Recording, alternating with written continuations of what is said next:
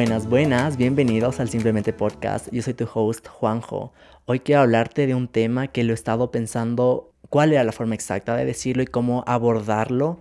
Y de hecho el podcast hace como unos meses me dio la oportunidad de conectar con personas maravillosas que también están pasando por muchas cosas muy similares a las que yo he pasado, no digo que sean exactamente iguales, y yo tenía el tema de adicciones rondando y quería abordar desde qué lado puedo enfocarlo, porque claramente existen adicciones a relaciones, a comida, a videojuegos, a las redes sociales. Hay muchas, muchos tipos de adicciones, pero hay uno específico que yo en lo personal no he tenido la experiencia, no, no tengo ese first hand para decirte qué se siente y qué, cuál es el proceso de adicciones.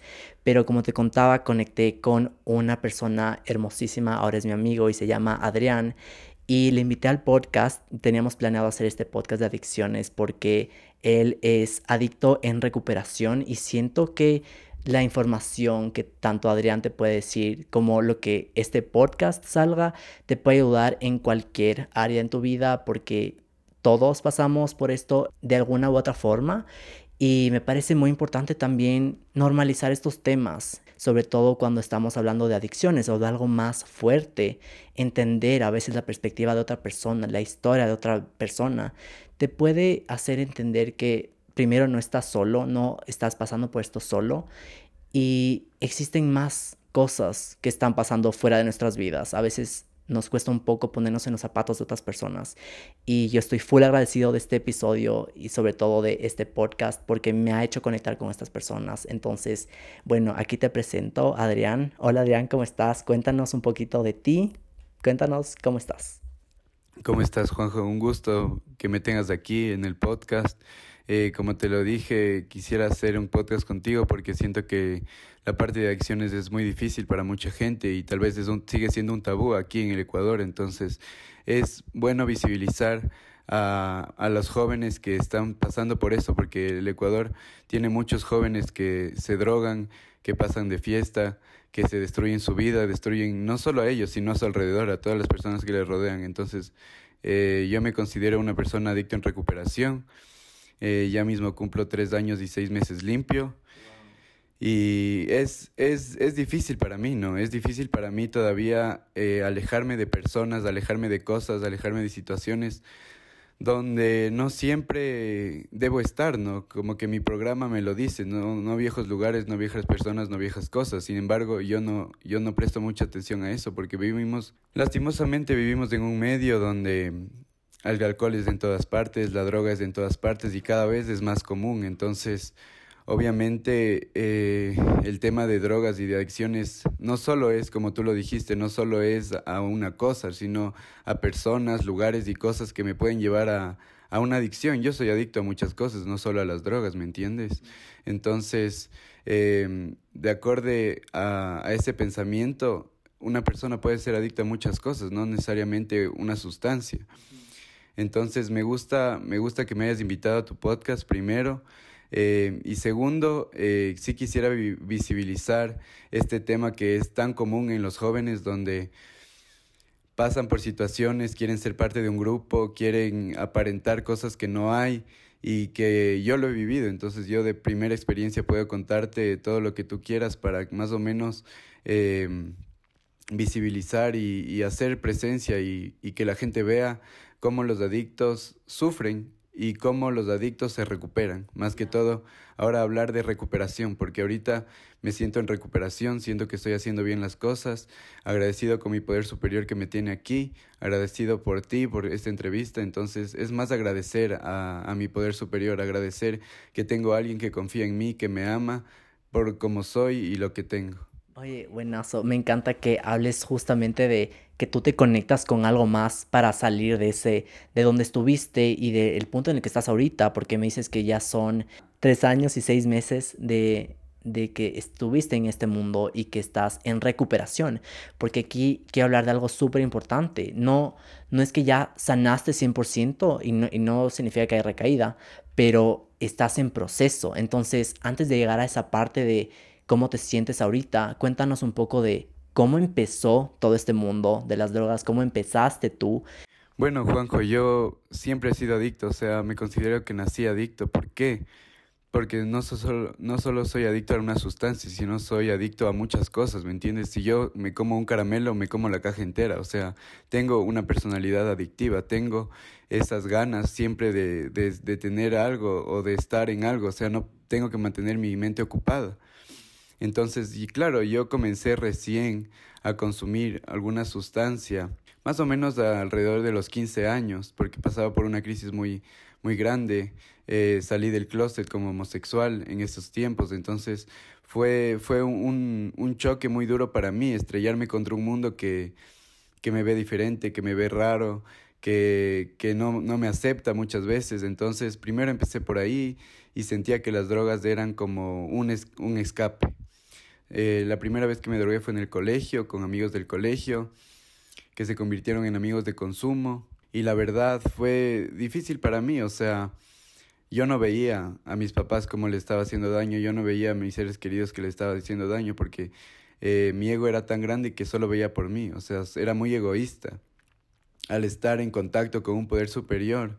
Él me da la fe, fortaleza y esperanza que necesito para recuperarme. Entonces, es de eso, es, es de estar en constante movimiento, de estar eh, pendiente de, de mí, interiorizar y pensar que las cosas pasan por algo. O sea, siempre he dicho, antes no creía un Dios o tenía un Dios bombero donde yo decía, ya, como que voy a creer en ti, pero solucioname la vida, ¿me entiendes? Y Dios como que obviamente estaba ahí para mí, siempre he estado, porque si no podía haber estado muerto, porque he pasado por muchas situaciones, sobredosis, eh, lagunas mentales, donde qué feo levantarme con un chuchaqui moral, o sea, es horrible, pero a la misma vez eh, me ayudó mucho salir de, de ese mundo y tener una conciencia más elevada que me dice un programa de narcóticos anónimos. Mencionaste justamente que para pasar de un punto a otro punto empezaste a creer y creer más en Dios. Entonces, aquí quiero preguntarte, ¿en qué punto tú decidiste o decidiste conectar con algo más, una fuerza superior más grande que, que tú, para poder empezar a sanar de una forma sana? Porque claramente hay muchas personas que intentan en cualquier tipo de adicción, quieren salir y recuperarse, pero cuando estás con un mismo círculo de personas, un mismo círculo de circunstancias, todo te rodea en lo mismo y muchas personas pueden llegar a caer a lo mismo. Entonces aquí ya sea este tipo de tema de adicción o cualquier adicción que haya, en verdad si es que uno no cambia esa forma de pensar o capaz de cómo te conectas con el resto, capaz no puede haber ese cambio. Entonces cuéntanos en qué punto tú te diste cuenta como en verdad tengo que hacer un cambio o necesito también que pase esto ya no dependía mucho de ti, sino de conectar con alguien más. Y con alguien me refiero a algo, a Dios, a lo que sea que tú creas, como en qué punto decidiste eh, hacer esto. Entonces también cuéntanos si es que entraste a rehabilitación y qué pasó ahí, cómo tú te diste cuenta, cuál fue ese punto que dijiste, ok, el cambio es ahora y no hay punto de, de, retorno. Claro, bueno, contándote un poquito más de mi historia, yo estuve interno en un centro de rehabilitación 14 meses. A mí me internaron cuando tenía 19 años. Entonces fue duro para mí porque yo tenía todo, o sea, yo chasqueaba los dedos y me caía dinero del cielo, o sea, mis papás me han dado tanto y por eso me drogué, o sea, porque era tan mimado, eh, tenía todo, que no necesitaba nada, lo único que quería era drogarme, ¿me entiendes? O sea, no tenía responsabilidades, no tenía nada, perdí mis estudios, perdí muchas cosas por las drogas y eso es, tal vez lo veo ahora, pero estando en consumo no veía nada de eso. O sea, yo decía, ah, a la final mis papás me van a, me van a dar. Cuando entré a un centro de rehabilitación, pasé creo que unos tres meses diciendo que no era adicto porque yo escuchaba compartires de otras personas, escuchaba fondos eh, muy fuertes que yo decía, no yo, yo nunca he robado un tanque de gas para ir a consumir tener esa conciencia que ahora tengo. ¿Por qué? Porque un Dios me salvó la vida. O sea, antes era una persona que, que no creía en Dios porque estaba vinculado a la religión. Pero a medida que fui creciendo y fui enterándome lo que es un Dios, es mi poder superior que es, es más espiritual. O sea, yo sé que Él está ahí, que me ama, que me comprende, que, que sabe lo que es bueno para mí. Y por eso hoy me siento que estoy en una posición de mi vida donde ya no necesito volver a las drogas, ya no necesito volver a ese mundo que para mí fue un infierno. O sea, yo viví en el infierno. El infierno se convirtió mi día a día. O sea, como dicen, la, la monotonía de estar, drogarme, o sea, no, no había, no había un balance, no había un equilibrio, era monotonía. Salir a fiestas, drogarme hasta la inconsciencia. Eh, sufrí mucho por eso, sufrí algunos daños, me dio sobredosis dos veces. Lo que quiero que entienda la gente es que la adicción no es solo sustancias, la adicción va más allá. O sea, podemos ser adictos a muchas cosas, como tú lo dijiste. O sea, podemos ser adictos a la comida, podemos ser adictos a los juegos, podemos ser adictos a apostar, podemos ser adictos a muchas cosas. Entonces, eh, mi poder superior me da esa conciencia más elevada, donde puedo pensar, puedo pensar tranquilo, puedo ahora analizar, porque antes no. Antes no estaba viviendo, estaba sobreviviendo, como tú lo has dicho en tus podcasts, ¿me entiendes? Porque ha sido tan fuerte para mí esta situación, pero yo sé que Dios me tiene aquí por un propósito, yo sé que mi poder superior me tiene aquí porque quiere, quiere que yo ayude a la gente. Yo lo único que puedo dar es dar una sugerencia y si la gente lo sigue, qué bien, o sea, chévere, aplausos, pero sigue este camino. Mientras sigas este camino no habrá nada que temer. Wow, eso que dijiste resonó full conmigo porque yo creo mucho y también lo he mencionado en otros episodios que primero nada pasa por azar, todo tiene una razón. Y a veces cuando uno cae en esos huecos muy muy intensos que uno piensa que no se puede recuperar, suele pensar, chuta, ¿por qué me pasó esto a mí? Qué injusto es la vida y uno no ve el más allá, pero solo es cuando pasa mucho tiempo o pasa el tiempo necesario en el que uno se puede dar cuenta de, ah, pasé por esta situación por esta razón, porque capaz mi propósito va más allá del que yo ya creía. ¿Cómo te ves tú ahorita versus cómo te sentías antes? Más que todo la humildad, el ser, el ser receptivo. Mi programa me manda a ser receptivo con muchas cosas, estar aquí contigo, escuchar un mensaje, escuchar... Eh, me encantan tus podcasts, no solo los tuyos, pero escucho muchos podcasts de recuperación, escucho podcasts para sanar el alma y eso, eso hago yo por mí, para mantenerme limpio, ¿me entiendes?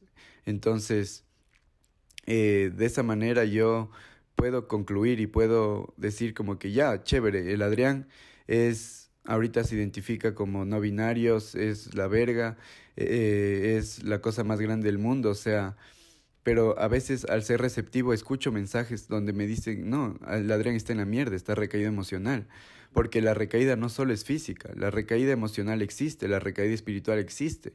Entonces, eh, es difícil para mí controlar esas esos impulsos a veces que yo tengo, esos impulsos de, ah, son las 12 de la noche, salgamos al salvaje o vámonos al Show Me.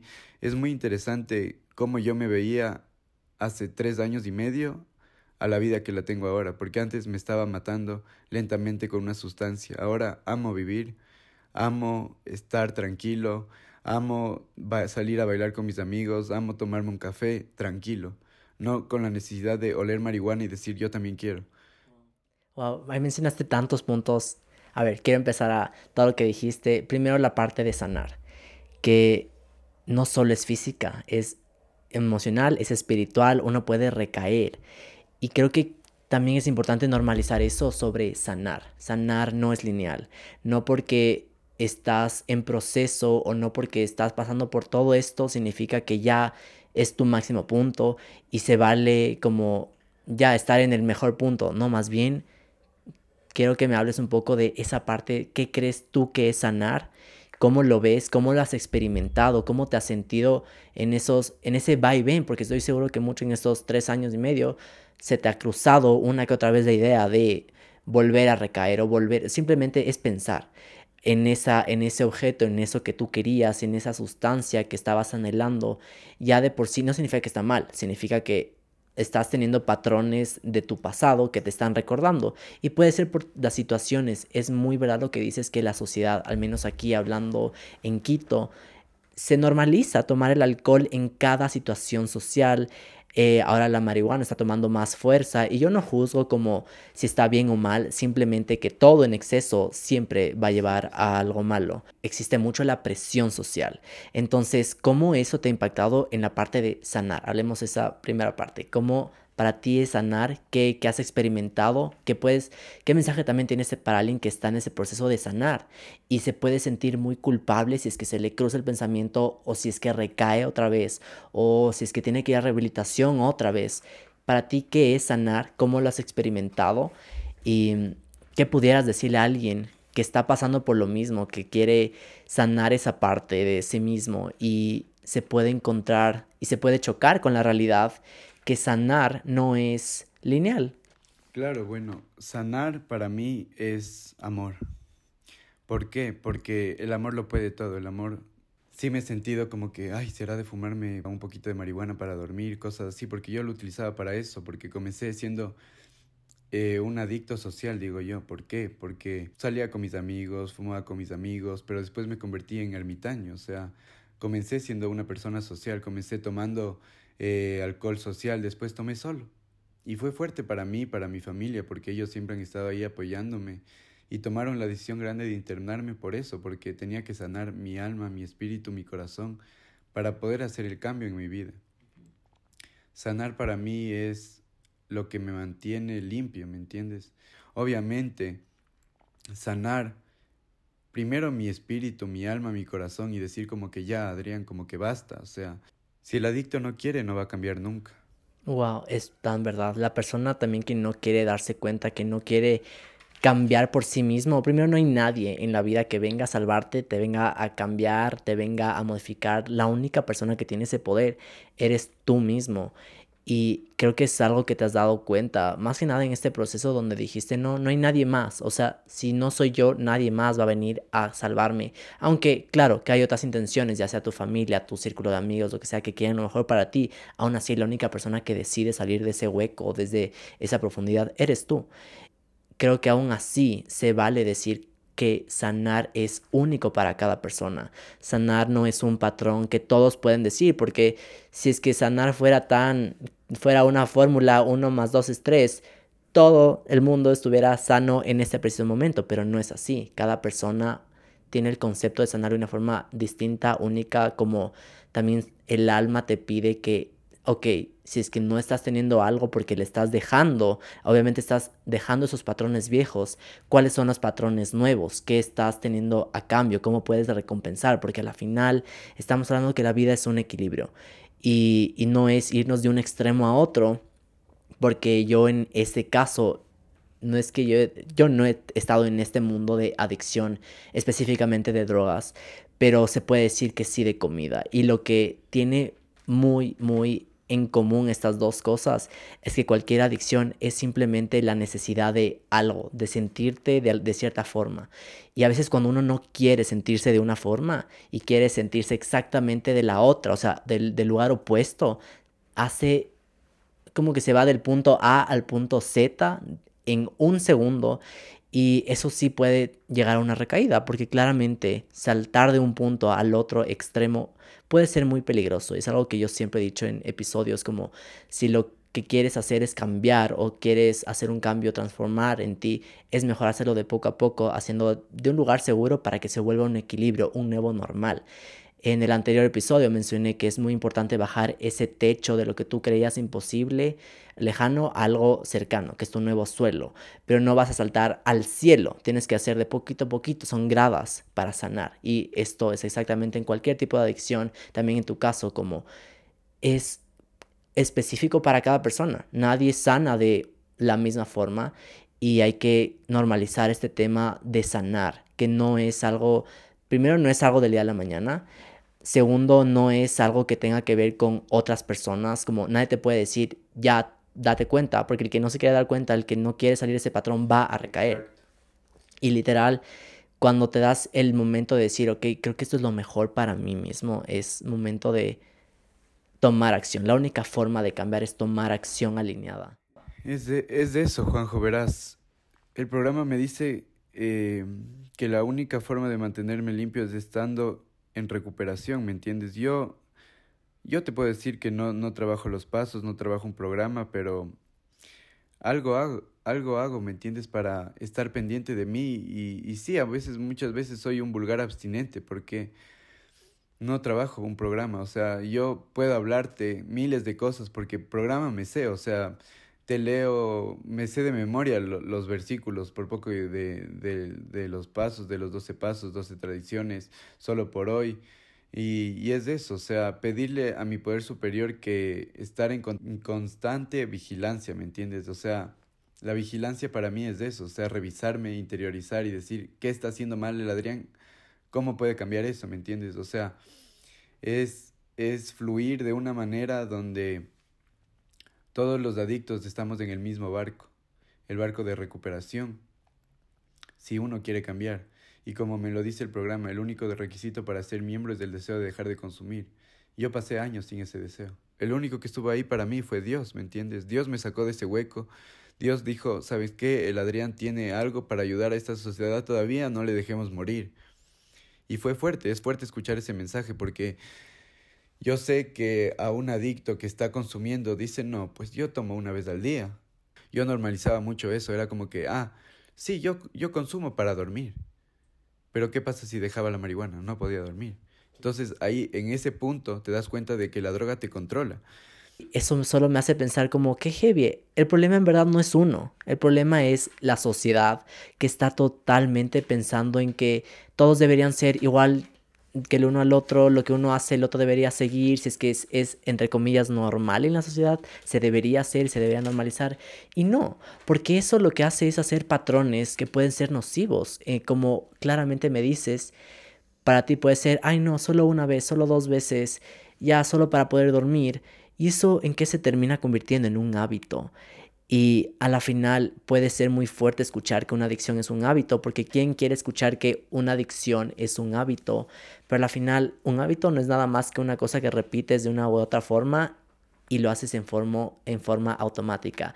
Obviamente aquí le añadimos el factor de que lo haces, o al menos la adicción, es porque ya se necesita, ya uno depende de algo más, depende de una sustancia.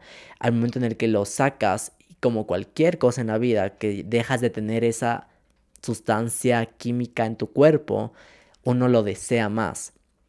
Y aquí estamos hablando de cómo dejar ese hábito, cómo soltar, cómo también encontrarte. Y creo que nos has hablado muchísimo el progreso que tú has hecho personal para encontrarte a ti y no tener que justificarte, aunque obviamente eso sigue siendo un trabajo en progreso, que la justificación por el lugar donde vivimos es muy difícil, pero el hecho de soltar un hábito que puede ser duro y que de hecho sí es duro, requiere de mucha fuerza de voluntad y requiere de, principalmente lo que dijiste, es las ganas de sanar, es las ganas de uno mismo, de ponerse en esa posición de decir, ok, creo que lo voy a hacer por mí. Creo que la única persona que me voy a salvar soy yo. Divina, una llamada más allá de nosotros que nos dice, no, hay una razón más, hay algo más por la que, y como me has contado y todo, creo que pasaste por muchos puntos que son muy, muy cercanos a la muerte.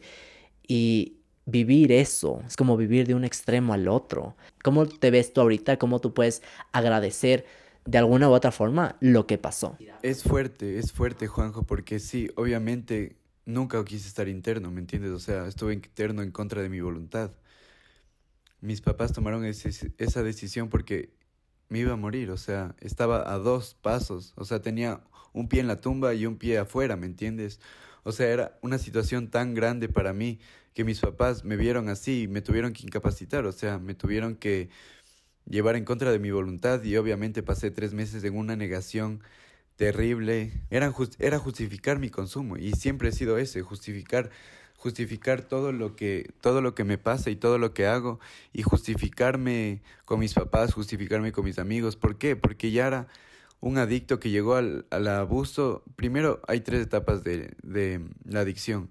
Uso, abuso y dependencia. Yo ya estaba en la dependencia, ¿me entiendes? O sea, era un adicto crónico donde no es que me, me, fumaba un porrito y ya gracias, sino tenía que fumarme la quina entera, no era del adicto, del adicto responsable, como saben decir aquí, no, pues yo, yo tomo un vasito y ya me voy a la casa. Yo era hacerme funda todos los días de mi vida y pasé así como cinco años. Entonces, evidentemente, yo no podía controlarlo. Son fondos que yo topé y que me sirvieron para estar eh, en recuperación ahora. Entonces, agradeciéndote por este espacio, agradeciéndote porque eh, tú salvas a mucha gente y yo sé que eh, un podcast, un, alimenta mi alma, ¿me entiendes? O sea, no alimenta al ego, sino alimenta mi alma. Y el ego es lo que me mantiene en negación. El, mi ego es tan grande que me dice, no, tú, tú lo puedes controlar. O sea, yo le digo que es mi loca, mi mente es como mi loca. ¿Por qué? Porque siempre está ahí, es constante. O sea, es mi sombra.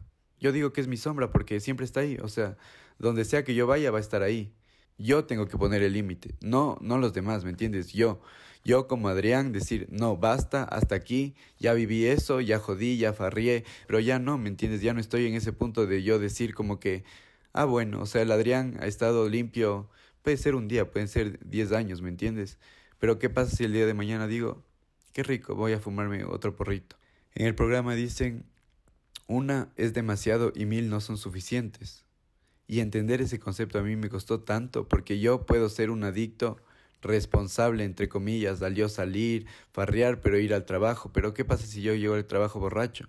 Y tengo, tengo el conocimiento. Y, y, veo gente que hace eso y es como que me duele a mí, porque son gente cercana para mí, donde es, puede ser familia también, que yo les veo en un estado mal. Y yo pasé por eso y, y antes de estar interno nunca conocí un programa, ¿me entiendes? Nunca conocí un programa de narcóticos anónimos donde diga, chuta, ven, sigue viniendo. Entonces ahora que voy a grupos, voy a terapia, eh, asisto donde la psiquiatra, la psicóloga, donde es mi red de apoyo para no recaerme, ¿me entiendes? Yo hago las cosas por mí, yo tengo que ver quién me sirve, quién no me sirve, eh, voy a los grupos, este grupo me gusta, este grupo no me gusta. Entonces el único requisito para dejar de consumir es que tú quieras dejar de consumir. No, no tu mamá, no. El programa me costó tanto esto y me costó tanto darme cuenta que yo tenía que quererlo, porque yo al comienzo lo decía ya, bueno, voy a hacerlo por mis papás. ¿Qué pasa si mañana mi mamá se muere? Toco madera. Entonces, ¿qué pasa si yo hago una recuperación por otra persona y esa persona fallece o, me deja o me abandona? Me voy y me fuma. Entonces, el programa también me enseña a ser egoísta. Primero tú, segundo tú, tercero tú. Porque si no estoy pendiente de mí, me recaigo. Denso lo que dijiste ahorita. Es algo que yo lo he dicho de una y otra forma en cada episodio, como creo que el bienestar personal, el crecimiento personal es de uno, no es de nadie más. No depende de la otra persona, ni siquiera depende de qué le hace bien mal o otro mal, sino qué te hace bien a ti y a ti mismo en este caso. Pero siento que si es que, como dices, si es que uno no quiere, si es que uno no se, uno no dice, ok, lo va a hacer por mí, nunca lo va a hacer porque va a encontrar cualquier otra excusa. Y qué fuerte. ¿Cómo, cómo fue esa frase que dijiste? Una es demasiado y mil no son, y mil no son suficientes. Exacto. Es que es tan denso cuando el momento en el que empiezas a coger un patrón de cosas, lo vuelves, es literalmente hacer un hábito, ya cuando se vuelve algo ya tan casual, tan normal, y aparte el ser humano que es como inconforme con siempre querer más, más felicidad, más esto, más amigos, más algo, se vuelve un punto en el que ya tener mucho ya es nada. Es darte cuenta en qué partes ese más, más, más, más es algo en verdad que te está haciendo menos, menos, menos. Y, y es tocar un fondo donde tú dices, ya no, creo que ya es el momento de por uno mismo.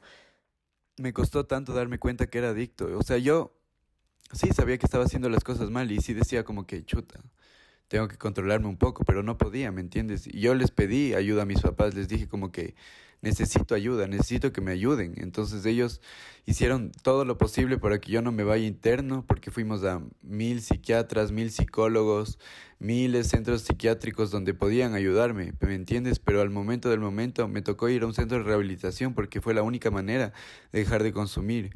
Y, y es feo porque he vivido experiencias tan grandes para yo aprender de eso. Y soy joven, tengo 22 años, ¿me entiendes? O sea, creo que he vivido cosas que ni un adulto mayor ha vivido, ¿me entiendes? Y eso ha servido para tener otra cosmovisión de lo que es el mundo. El mundo así como te destruye, te puede, te puede levantar, ¿me entiendes? Y el mundo y Dios es tan grande que Él me puso este propósito para ayudar a la gente. O sea, creo que de verdad mi propósito aquí es ese, o sea, es ayudar al prójimo, es estar para los demás. Y por eso estudio psicología, porque es una carrera que a mí me permite estudiar la mente humana, estudiar el comportamiento del humano, estudiar lo complejo que somos, porque somos, cada ser es diferente, cada ser es su propio mundo, ¿me entiendes?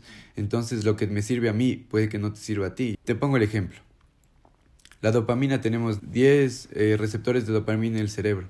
Lo que hace cuando entra una droga es meterle mil.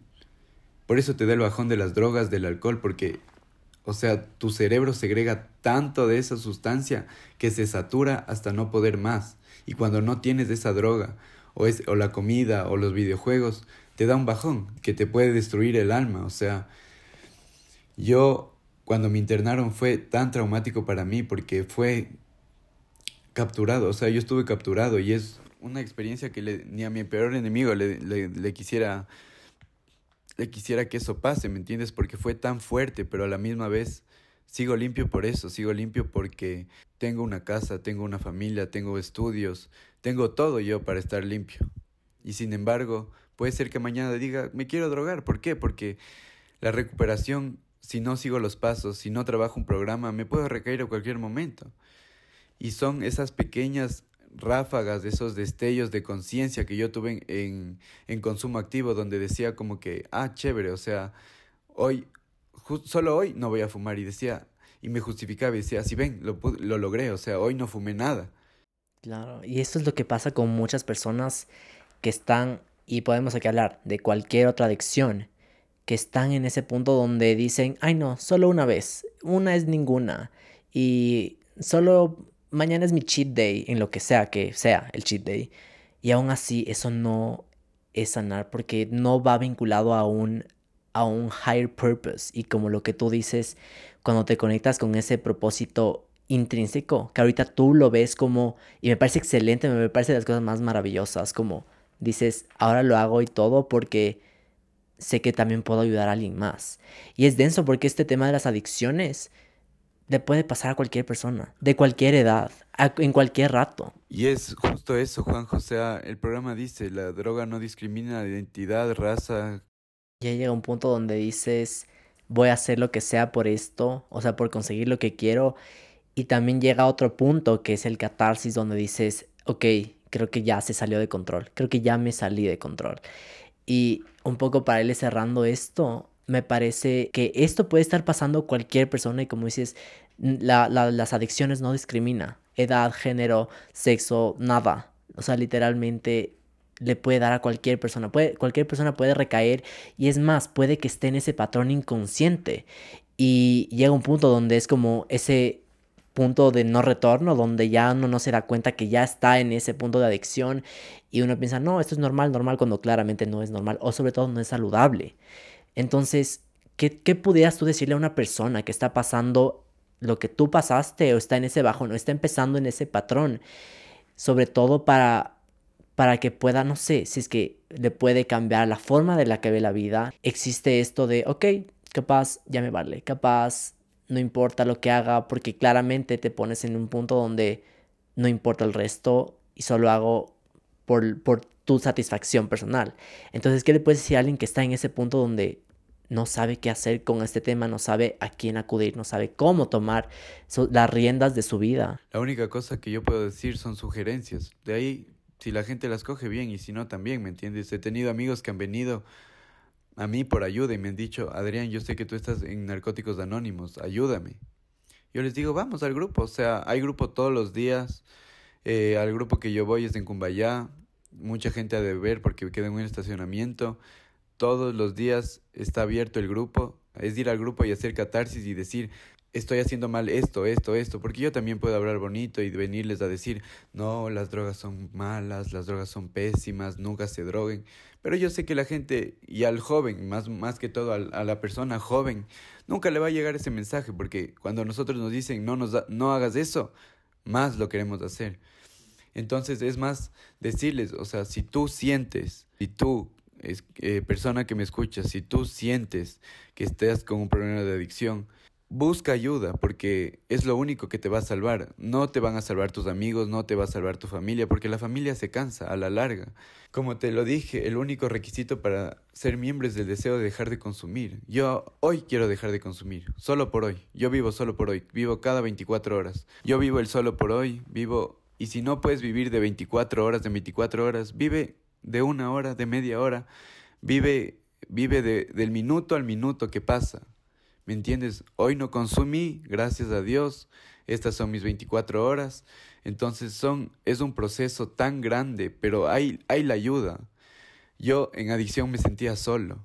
Y a veces en recuperación también me he sentido solo, pero sé que si, si estoy con Dios no estoy solo, porque Él todo me, lo, todo me lo da y todo me lo entrega y me pone cosas en mi camino para yo sobresalir y salir de ese hueco y salir de esa situación, ¿me entiendes? Entonces es más, si yo puedo dar un mensaje a alguien, a algún oyente que tenga este problema, busquen ayuda, ¿sabes qué? Eh, necesito el contacto de tu grupo, vamos al grupo, o sea, las puertas están abiertas y hay mucha ayuda para los adictos, no, no tienes que pagar un, un internamiento, el grupo es gratis, o sea, puedes ir, escuchar el mensaje, si quieres hablas, si quieres no hablas, solo ser un oyente más y mientras yo más era receptivo, más iba interiorizando y decía, sí, como que sí soy adicto, escuchar el mensaje de otro adicto es lo que me recupera. Entonces de eso, Juanjo, gracias por tenerme aquí, gracias por escucharme, gracias por abrirme este espacio donde puedes ayudar a los demás, puedes hacer un cambio. Muchísimas gracias a ti. Yo creo que tener esta historia, sobre todo first hand, como dije al principio, saber lo que pasaste por todos esos altos y bajos, esas experiencias que no todos lo han tenido. Es algo tan único. Creo que también puede llegarle a una persona que puede estar pasando por lo mismo o que esté a punto de pasar por, como tú dices, el infierno. Entonces, esto de alguna u otra forma estoy muy seguro que puede salvar vidas. Estoy muy seguro que alguien se puede conectar en algún sentido. Como decimos, el tema de adicciones es tan amplio, es para tantas cosas, no solo con drogas, pero aún así tiene este tema de sanar, de encontrar encontrarte, encontrar el por qué lo hacías, para qué lo hacías y por qué quiero sanar, cuál es el objetivo. Creo que todo eso es tan importante y, y lo mencionaste en muchas formas, en muchos ejemplos.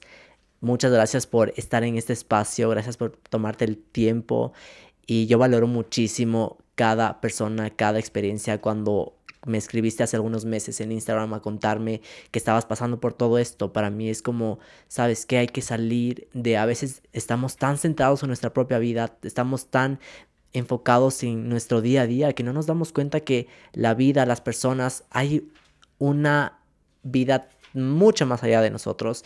Estamos en un mundo que a la final nos conecta. Creo que sí es muy importante empezar a dejar estos pequeños mensajes aunque sean duros, aunque sea un hard pill to swallow, me parece que puede ayudar a gente que en verdad lo necesita. Nunca sabemos qué mensaje va a llegar a quién, nunca sabemos cómo lo va a impactar. Y esto también es un ejemplo de persistencia, constancia, perseverancia, de tener ganas de ir por algo más, de hacer algo más y de encontrarte a ti mismo. Somos un trabajo en progreso, somos personas que estamos cada vez mejorando de gradita en gradita y qué mejor saber que solo por hoy y así no vivir en esa ansiedad de lo que va a pasar después y qué va a ser de mi vida después, sino solo por hoy elijo. Entonces, en este caso, pregunto a ti, persona que me estás escuchando, en este caso, ¿qué eliges solo por hoy? ¿Qué escoges? ¿Qué decisiones vas a tomar solo por hoy? Así que bueno, gracias por escucharme y nos vemos en el siguiente episodio. Bye.